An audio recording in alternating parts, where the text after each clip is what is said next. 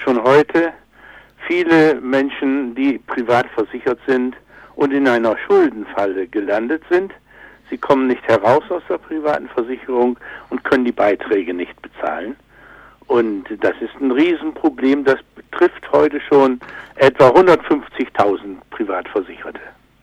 Die können also ihre Beiträge nicht zahlen. Es gab doch eine Reform in Anführungszeichen, also Reform heißt ja eigentlich Verbesserung, ja. nach der es ein gewisses Anpassung des Tarifsmodells der Privatversicherungen gibt, dass es da so eine Art Elementarversicherung gibt. Das ist richtig und trotzdem gibt es das Problem der Beitragszahlung. Man hat die Verzinsung des Beitragsrückstandes abgesenkt, aber damit bleibt die Schwierigkeit für viele Menschen bestehen und es wachsen immer mehr Leute hinein in diese Schuldenfalle, denn die Beiträge steigen mit zunehmendem Alter und wenn dann ein Privatversicherter in die Rente kommt, ins Rentenalter kommt, dann kann ihm passieren, dass seine Rente kaum noch reicht, um seine Beitragsverpflichtung abzudecken. Das heißt, das ist der sicher falsche Weg. Also ich kann mich erinnern, wir haben vielleicht vor einem Jahr massiv vier Werbemails gekriegt. Jetzt einsteigen in die private Krankenversicherung 60 Euro im Monat. Mhm. Wie ist denn das mit dem Beitragsmodell der privaten Krankenversicherungen? Das ist eine individuelle und das ist ein weiteres Problem. Wir halten nichts davon. Die privaten Versicherungen locken mit billigen Einstiegstarifen und nach äh, kurzer Zeit steigen dann diese Beiträge an und darauf kann dann der Versicherte kaum noch reagieren. Das ist unsolidarisch auch aus einem weiteren Grunde. Die privaten Versicherungen nehmen im Normalfall nur die sogenannten guten Risiken, das heißt also gut verdienende, jüngere, möglichst gesunde. Wenn jemand Vorerkrankungen hat, ähm, wird er entweder nicht aufgenommen oder er zahlt Sondertarife. Das ist nicht solidarisch. Wir halten von diesem Modell überhaupt nichts und wir schlagen als SOVD stattdessen vor eine Bürgerversicherung in der gesetzlichen Krankenversicherung, in die alle eintreten müssen, die eine paritätische Finanzierung dann zur Grundlage hat und in die jeder einzahlt nach seinem finanziellen Vermögen. Dazu gehören dann auch andere Einnahmequellen, Mieten oder Kapitaleinnahmen, sodass dann wirklich eine solidarische Finanzierung, paritätische Finanzierung ohne einseitige Belastung der Versicherten, ohne Berücksichtigung von Vorerkrankungen sichergestellt ist. Sie schlagen also eine Versicherung für alle, gezahlt von Einkommen aller ja. vor. Also auch der, der bisher nicht in dem Umfang beitragen musste, wie eben, ich sag mal, ein Einkommensmillionär, der aus Kapitalerträgen sein Einkommen erwirtschaftet. Ja. Wie sehen Sie denn das? Das wäre natürlich auch eine Lösung, weil auch die gesetzlichen Krankenkassen versuchen ja Risiken abzuschieben. Angeblich gibt es tatsächlich Aktionen gesetzlicher Krankenversicherungen, die versuchen, ältere und Kranke loszuwerden. Das hat es gegeben, das soll aber die Ausnahme sein und äh, solche Versuche würden wir auch scharf kritisieren, denn sie widersprechen dem Prinzip der gesetzlichen Krankenversicherung und der solidarischen Versicherung. Es kann nicht sein, dass man Gesundheitsrisiken privatisiert. Das ist nicht im System vorgesehen und das darf auch nicht passieren. Ist denn das System in der Sinne, dass man sagt, alle Lebensbereiche werden unter ökonomischen Aspekten behandelt, überhaupt der Problematik angemessen? Denn Krankheit wie Pflege, ja wie Kindererziehung sind ökonomisch eigentlich nichts wert so für sich betrachtet. Später oder überhaupt im Gesamtkontext gesehen vielleicht schon, aber im Gesamtkontext gesehen ist ja vielleicht das ganze Leben ökonomisch nicht sinnvoll. Müssen wir es dann nicht abschaffen oder sollten wir nicht das System umstellen, dass man sagt, es muss Bereiche geben, die einfach nicht ökonomisch zu führen sind? Wir müssen sicherstellen, dass alle Menschen eine medizinische Versorgung erhalten, die medizinisch auch notwendig ist. Wir können bei der medizinischen Versorgung nicht anfangen zu differenzieren, ob sinnvoll oder nicht sinnvoll, sondern medizinisch notwendig und dann muss diese Versorgung erfolgen und sie muss grundsätzlich für alle gelten, unabhängig vom Einkommen.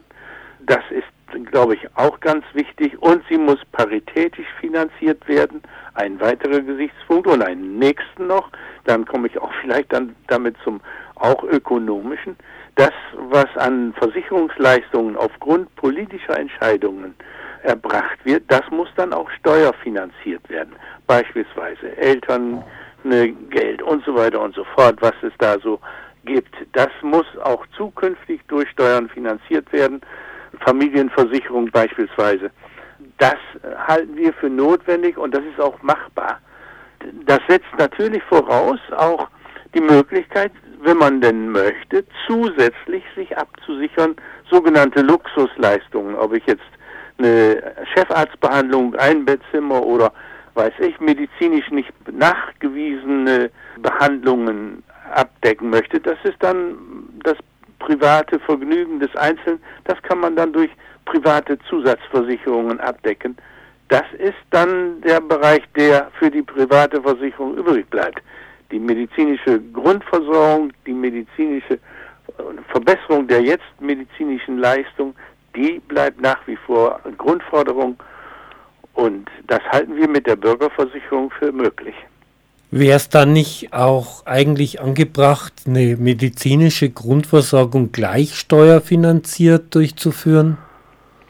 Warum soll man die Bürger nicht auch im Verhältnis zu ihrer Leistungsfähigkeit beteiligen?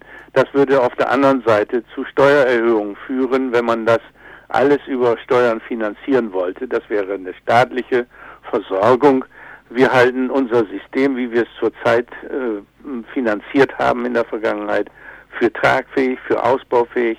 Die Beitragsseite ist in den letzten Jahren durch die Verschiebung des Lohnanteils am gesamten Einkommen des Volkes etwas über Gebühr belastet worden und man hat dann durch Leistungsausschluss versucht, dem wieder näher zu kommen. Man hat einseitige Belastung der Patienten beschlossen. Man hat einseitigen Beitragsanteil für Rentner 0,9 Prozent beschlossen.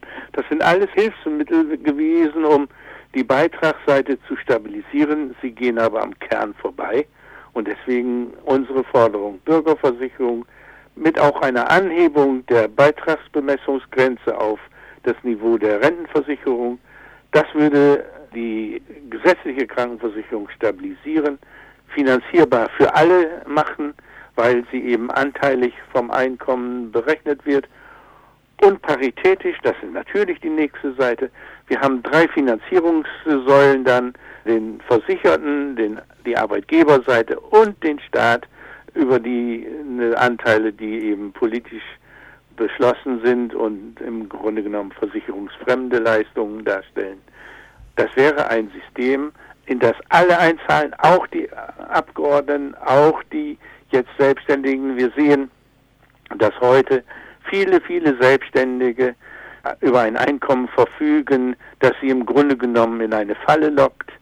Sie sind nicht in der Lage, die privaten Versicherungsbeiträge zu erbringen. Sie sind vielfach gar nicht versichert.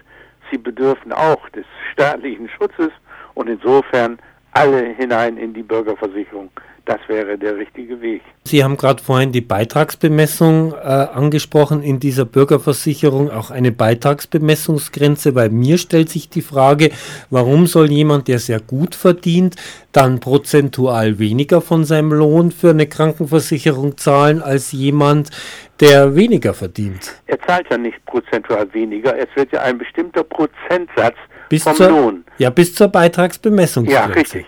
Und, und deswegen die, sagen wir, die soll angehoben werden, ne, auf mindestens auf diese Höhe der Rentenversicherung. Und wenn man diese Grenze nimmt, dann haben wir den Großteil unserer Arbeitnehmer erfasst. Warum soll die nicht ganz wegfallen? Das wäre ein Gesichtspunkt, den man diskutieren könnte. Wir sind zurzeit der Meinung, wir würden die Versicherung insgesamt schon auf gesunde Füße stellen, wenn man die Beitragsbemessungsgrenze deutlich anheben würde. Ich persönlich hätte auch nichts dagegen, diese Grenze komplett entfallen zu lassen.